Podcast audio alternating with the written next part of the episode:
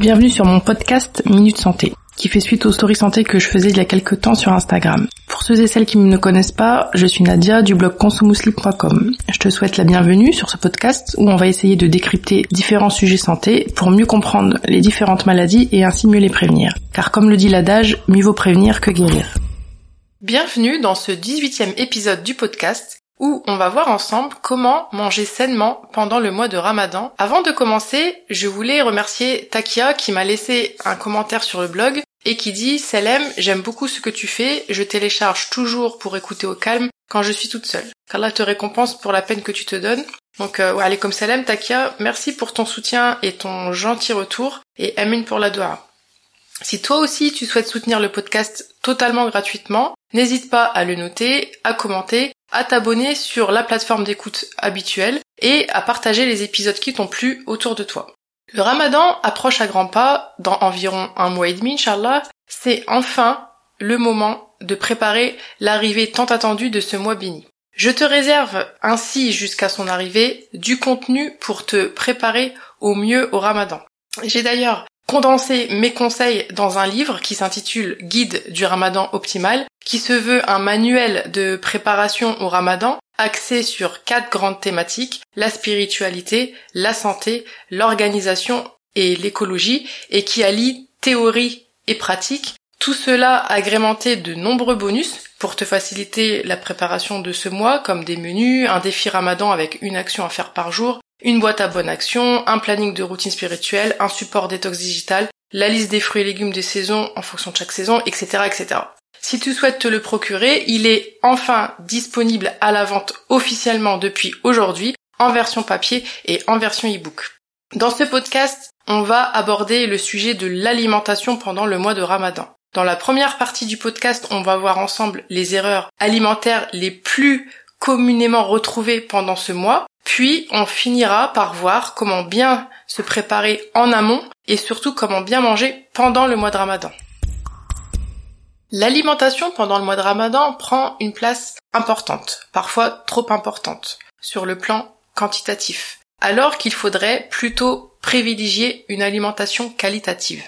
En effet, notre forme pendant ce mois va dépendre en partie de la qualité de notre alimentation et de notre hydratation pendant les périodes où il est autorisé de manger et de boire. Encore beaucoup d'erreurs alimentaires sont présentes dans certaines familles musulmanes. Citons par exemple le manque d'hydratation qui va occasionner pendant la journée de jeûne une soif importante, de la constipation, des migraines, etc., etc. Sur le plan alimentaire strict, on remarque paradoxalement une augmentation de la consommation alimentaire pendant le ramadan, donc une trop grosse quantité d'aliments et en plus de cela, sont souvent consommés des aliments de mauvaise qualité, à savoir trop riches, trop riches en mauvaise graisse, trop riches en sucre, pour n'en citer que quelques-uns. Euh, donc euh, la zlabia ou le gâteau à diabète. Bon, je parlerai pas du qalbelouz parce que c'est trop bon. les fritures, euh, les sodas, les junk food, etc., etc. Bon, il ne va pas s'agir de bannir totalement cela, mais il faut que ça reste de l'ordre de l'occasionnel pour se faire plaisir de temps en temps. Par exemple, un petit calbelouse de temps en temps, c'est pas très grave. Mais en manger tous les soirs, par contre là, non.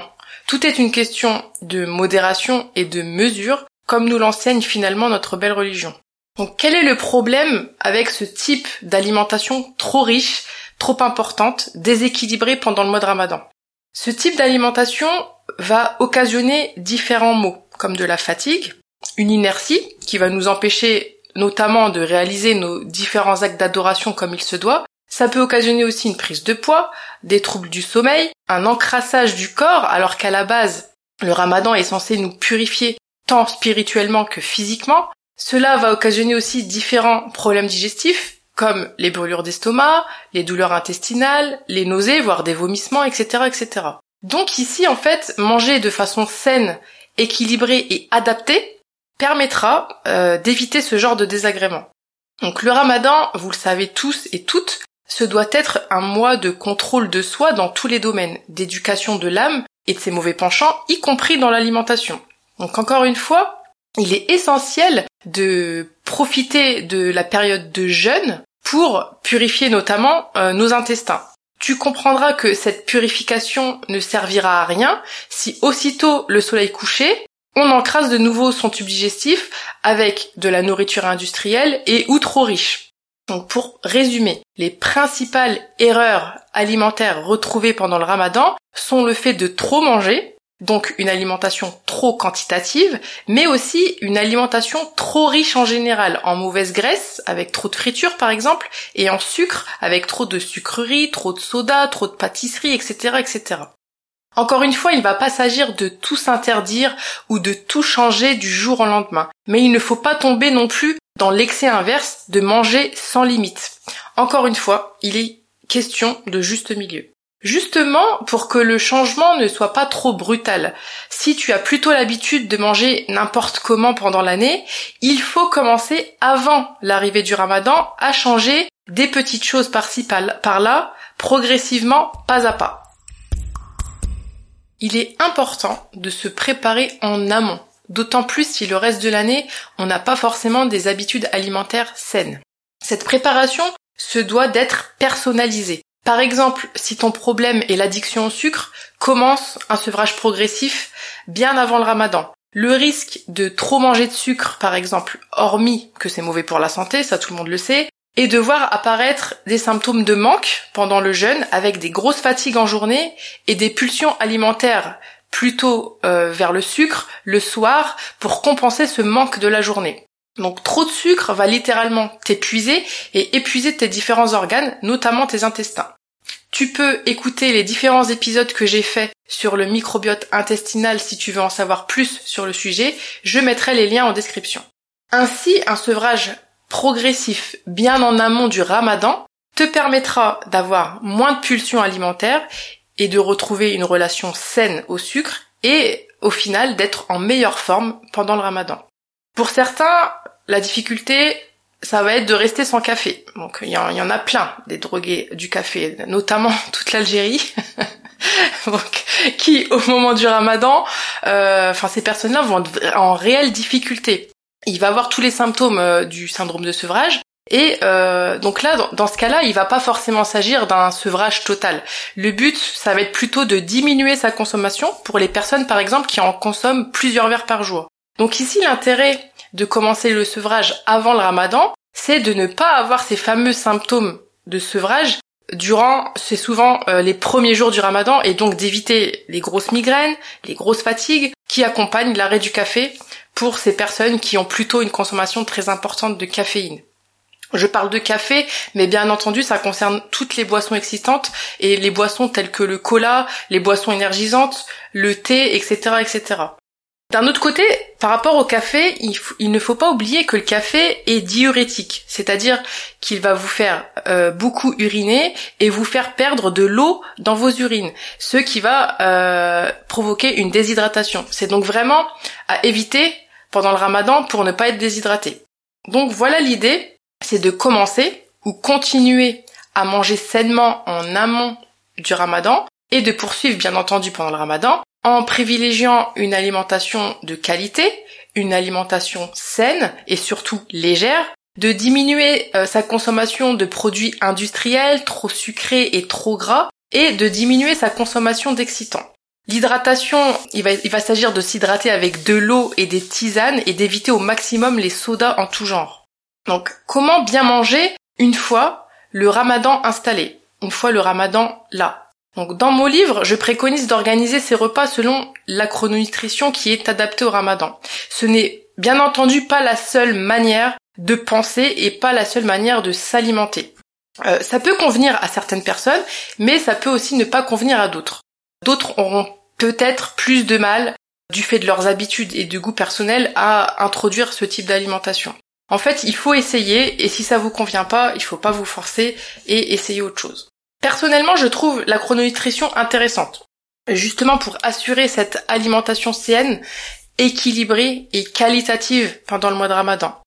Je l'ai adopté personnellement depuis plusieurs années et j'ai clairement ressenti un effet avant-après. Quand je dis chrononutrition, je l'applique pas à la lettre comme le préconise le docteur Delabos. Je l'utilise surtout dans la répartition des familles d'aliments au bon moment, mais euh, contrairement à la méthode initiale, je ne pèse rien, je mange selon mon appétit.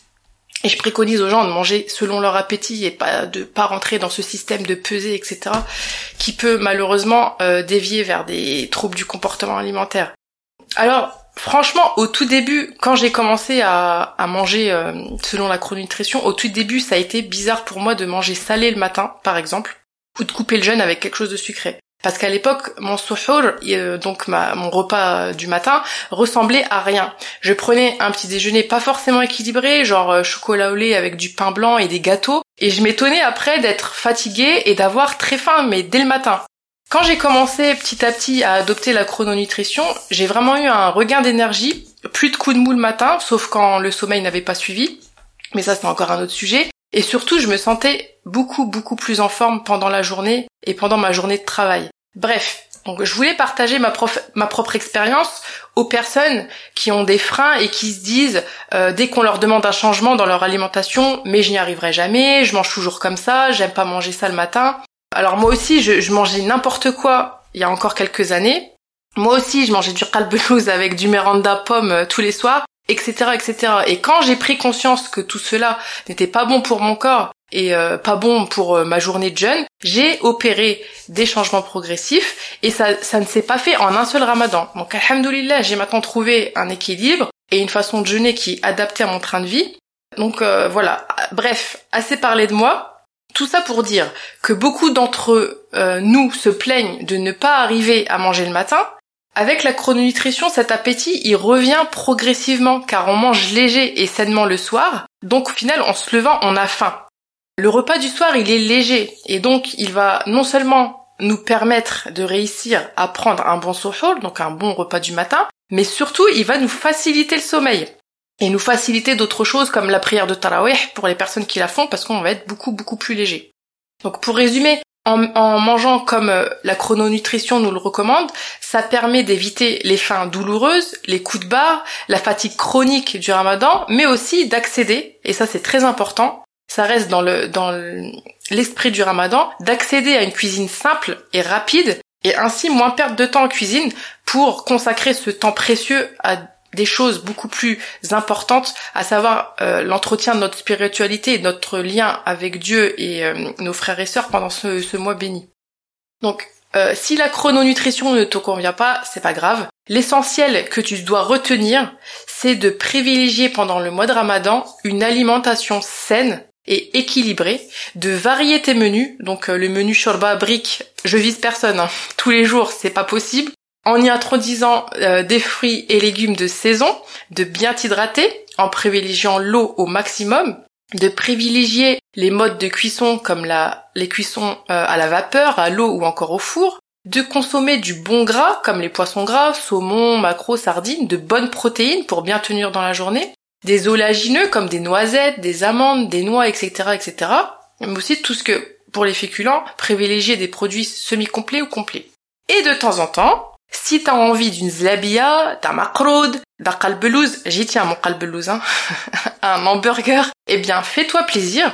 Juste essaye de le placer au beau moment, donc soit pour les trucs sucrés plutôt à la rupture du jeûne, et pour le salé plutôt le matin, et de veiller surtout à ce que ça reste du domaine de l'occasionnel. On a vu dans cet épisode les principales erreurs alimentaires commises pendant le mois de Ramadan par beaucoup de musulmans, à savoir le fait d'avoir une alimentation déséquilibrée, monotone, trop riche en sucre, en mauvais gras et surtout trop quantitative. Il est important de se préparer en amont au Ramadan comme on se prépare à un marathon pour être en bonne condition physique et profiter pleinement de ce mois sur le plan spirituel. C'est pour cela qu'il est important de commencer à corriger nos travers en amont avec par exemple un sevrage progressif au sucre, au café, aux boissons excitantes et d'essayer progressivement d'aller vers une alimentation plus saine. Et enfin, pendant le ramadan, tu peux essayer la chrononutrition ou une autre façon de s'alimenter si la chrononutrition ne te convient pas, le tout étant de varier tes menus, de manger équilibré et sainement en privilégiant les produits complets ou semi-complets, les fruits et les légumes, de bonnes protéines, etc., etc. Il faudra bien entendu associer cela à une hydratation optimale. La finalité de tout ça étant d'être en forme pour accomplir pleinement ses adorations pendant ce mois béni. Si tu souhaites approfondir le sujet, dans le livre guide du ramadan optimal, je t'explique en détail pas à pas comment adopter la chrononutrition avec des listes de différentes familles d'aliments à introduire. Je te donne également un exemple de plan d'hydratation pour que tu sois bien hydraté pendant le ramadan. Il y a aussi des menus tout faits sur le principe de la chrononutrition. Tu trouveras euh, un chapitre sur le sevrage au sucre avec une proposition de sevrage progressif sur 9 jours et d'autres thématiques abordées liées à l'alimentation en partie, comme l'anémie, la constipation, les migraines pendant le mois de ramadan. Pour te procurer la version papier ou e-book, il te suffit de cliquer sur les liens en description ou d'aller directement sur mon site www.consomuslim.com. Tu pourras le trouver facilement dans l'onglet produits. Alors j'espère que cet épisode t'a plu et te sera utile pour bien te préparer à l'arrivée du ramadan. N'hésite pas à le partager à tous les futurs jeûneurs et jeûneuses que tu connais. Si ce n'est pas déjà fait, abonne-toi au podcast Minute Santé pour ne rater aucun épisode. Je te dis à dans deux semaines pour le prochain épisode qui portera cette fois-ci sur le sommeil pendant le mois de ramadan.